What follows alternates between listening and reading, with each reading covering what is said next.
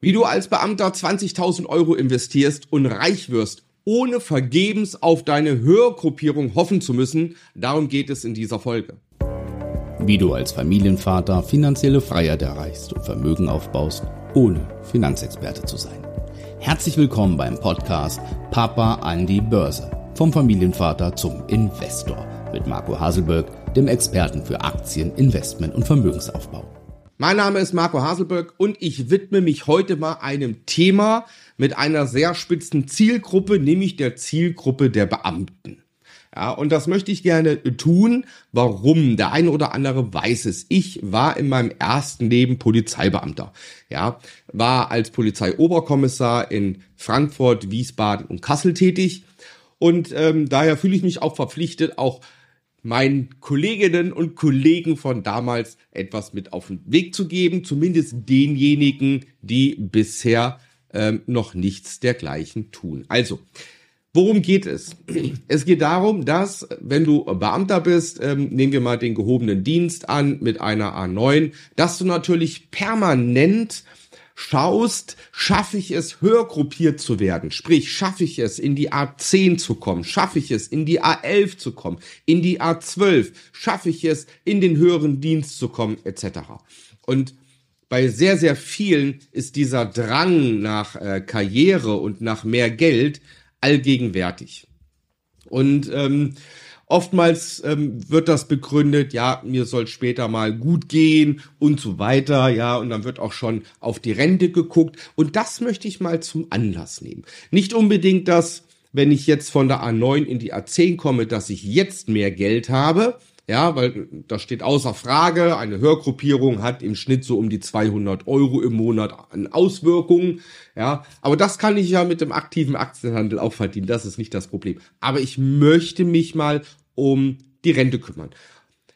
Nehmen wir an, du bist jetzt 32, 33 Jahre alt oder 43 Jahre alt, ja, hast ungefähr mein Alter, ich bin 45 Jahre alt, werde dieses Jahr 46. Nehmen wir mal an, damit wir eine glatte Zahl haben, du bist 43 Jahre alt, also Baujahr 80, ja, hast noch 24 Jahre ähm, zu arbeiten, bist vielleicht äh, mittelmäßig in deiner A10 und es stagniert und du hast auch keine Perspektiven weiterzukommen. So, und jetzt stellt sich natürlich schon die Frage, kann ich mit meiner Pension, die ich mit einer A10 später erreiche, hm, kann ich damit auskommen? Und das schauen wir uns jetzt mal an. Dann nehme ich dich mal mit und wir gehen mal hier bei äh, der Beamtenversorgungsseite, gucken wir uns mal den Pensionsrechner an. Ja, so und jetzt äh, schauen wir einfach mal und gehen fiktiv davon aus, dass du, wir nehmen mal das Bundesland Hessen, weil ich aus Hessen komme, ja, nehmen wir das mal, aber da gibt's auch nicht so große Abweichungen. Wir nehmen an, du bist in einer soliden A10, ja. Wir gehen jetzt von der Besoldungsstufe mal von der 8 aus, von der höchsten Besoldungsstufe. Also das ist jetzt eher speziell das Video wirklich für Beamte, ja. Ähm, wir sagen Baujahr 9, äh, Baujahr 80, dass wir so, so ein rundes Baujahr haben und Dienstbeginn, sag mal mal, äh, mit 20 ähm, bist du dazugekommen, das heißt im Jahr 2000. Haben wir glatte Zahlen. So, wir gehen auch davon aus, dass du ein ganz normaler Verwaltungsbeamter bist, also nicht jetzt noch Polizei, Feuerwehr oder sowas äh, oder Militär, da gibt's dann auch andere Zeiten. Wir gehen mal von dem Standardfall aus, ja. Okay, Ausfallzeiten beurlauben hattest du keine, Teilzeit auch nicht. Und dann sagen wir, du bist Steuerklasse 3 und hast ein Kind. Ja, ähm, okay, Arbeitsstelle ist auch im Bundesland Hessen und Kirchensteuer nehmen wir an, zahlst du nicht. So, jetzt kommen wir hier auf ein Ruhegehalt brutto von 2700, netto 2600 Euro. So, das heißt, du hast eine Pension von 2600 Euro. So, und jetzt hast du permanent den Drang zu sagen, ich möchte in die A11 oder in die A12, auch weil ich dementsprechend mehr Bezüge habe am Ende in meiner Pension. Wir machen jetzt mal Folgendes und stellen das mal um, als hättest du die A11 vor Renteneintritt, ebenfalls mit der höchsten Besoldungsstufe.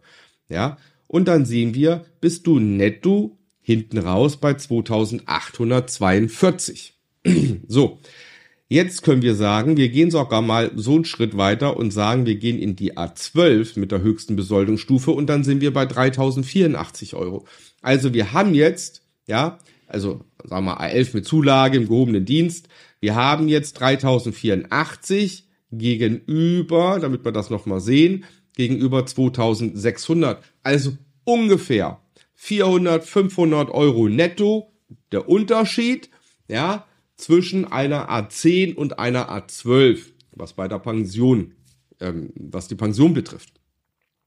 So, und jetzt hatte ich ja gesagt, ähm, mit 20.000 Euro. Das ist so mein Erfahrungswert ist, dass du als solider Beamter im gehobenen Dienst so im Schnitt schon über 20, 30, 40.000 Euro Rücklage verfügst oder Ersparten verfügst. Ja, das sollte auch so möglich sein, weil machen wir uns an der Stelle echt nichts vor. Als Beamter im gehobenen Dienst verdienst du gut Geld. Ja, muss man einfach so sehen. Ähm, es reicht zum Leben, es ist okay und dann, äh, ne, das ist immer Meckern auch auf ganz hohem Niveau, ja, bei den meisten. Aber gut, wir haben ja den Drang, dass wir auch mehr erreichen wollen und es ist ja legitim, ja, wenn man die Möglichkeiten hat, dass man auch mehr erreichen sollte. Also, wir halten fest, dass wir so ein Delta haben zwischen 400, 500 Euro netto im Monat später bei der Pension. So, und jetzt ist es folgendes. Jetzt hast du deine 20.000 Euro auf deinem Konto und möchtest gerne mehr machen. Und jetzt gehen wir mal auf Zinsen berechnen, ja, und gehen auf den Vorsorgerechner mit Entnahmeplan, ja. So, und jetzt sagen wir einfach als Anfangskapital hast du oder verfügst du über diese 20.000 Euro. So. Und jetzt wollen wir wissen, wir haben gesagt, du bist Baujahr 80, das heißt, du bist jetzt 43 Jahre alt. Das hieße, du hast eine Ansparzeit von 24 Jahren, bis du 67 wirst. Und du möchtest dann eine ewige Rente bekommen, die immer geht, weil wir wissen ja nicht, wie alt du wirst. Ja, wirst du 70, 80, 90, 100, wirst du der älteste Mensch der Welt? Wir wissen es nicht. Deswegen soll die Rente ewig gehen. Ewige Rente heißt aber auch, das sehen wir gleich, dass dieses Depot für dich für deine Rente im Falle deines deines Ablebens auf deine Kinder übertragen wird und deine Kinder diese Rente auch bekommen. So, und jetzt gehen wir von einem Zinssatz aus, äh, bei mir in der Strategie C sind das 11 Prozent und jetzt klicken wir mal drauf und sehen, was du monatlich als ewige Rente bekommst. Und äh, falls es hier schwer zu erkennen ist, kann ich zoomen. Ja, das heißt, du erhältst hier als ewige Rente 2117 Euro brutto. Davon gehen dann 25% Abgeltungssteuer ab. Ja, also 1500 Euro netto ewige Rente. So, das heißt, wenn du jetzt über 20.000 Euro Erspartem verfügst und es vernünftig anlegst, dann hast du mit Eintritt deines Pensionsalters eine ewige Rente von 1500 Euro netto.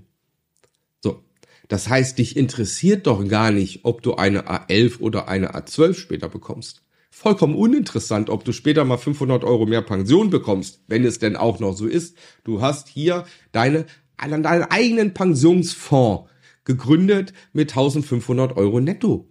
Ja, und diese 1500 Euro netto bekommen dann deine Kinder, wenn du mal sterben solltest.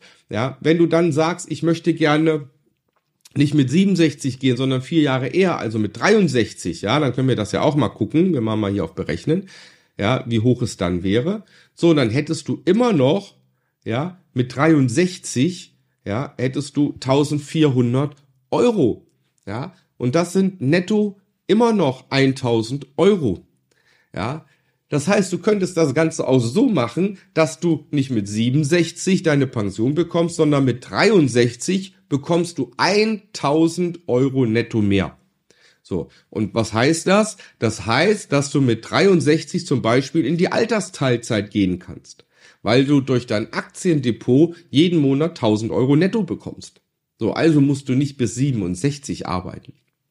So, das kann man noch viel, viel feiner machen und, und noch besser justieren und alles. Ich wollte dir damit nur aufzeigen, lass dein Geld nicht sinnlos auf irgendeinem Tagesgeldkonto liegen. Ähm, leg deine 20.000 Euro nicht sinnlos in irgendein ETF, den du äh, vermeintlich äh, gesehen hast, an, sondern bau dir einfach Wissen auf, beschäftige dich mit der Materie des Investierens, mit der Materie der Börse und des Aktienhandels, ja, bau da Wissen auf und dann investiere klug mit einem Regelwerk, mit einem Handelsplan und dann sind das alles Sachen, die möglich sind. Das weiß ich aus meiner 25-jährigen Erfahrung raus, äh, dass das so ist. Und ähm, ja, wenn du möchtest, äh, dass ich dir helfe, dann ähm, kannst du dich bewerben zu einem kostenlosen Strategiegespräch unter www.marcohaselberg.de ähm, und dann schauen wir einfach mal, ob wir das und noch mehr in deinem Fall hinbekommen. Ganz unverbindlich. Und ja, ich würde mich freuen. Wünsche dir alles Gute für die Zukunft, vor allem Gesundheit für dich und deine Familie. Bis dahin, dein Kollege Marco. Ciao.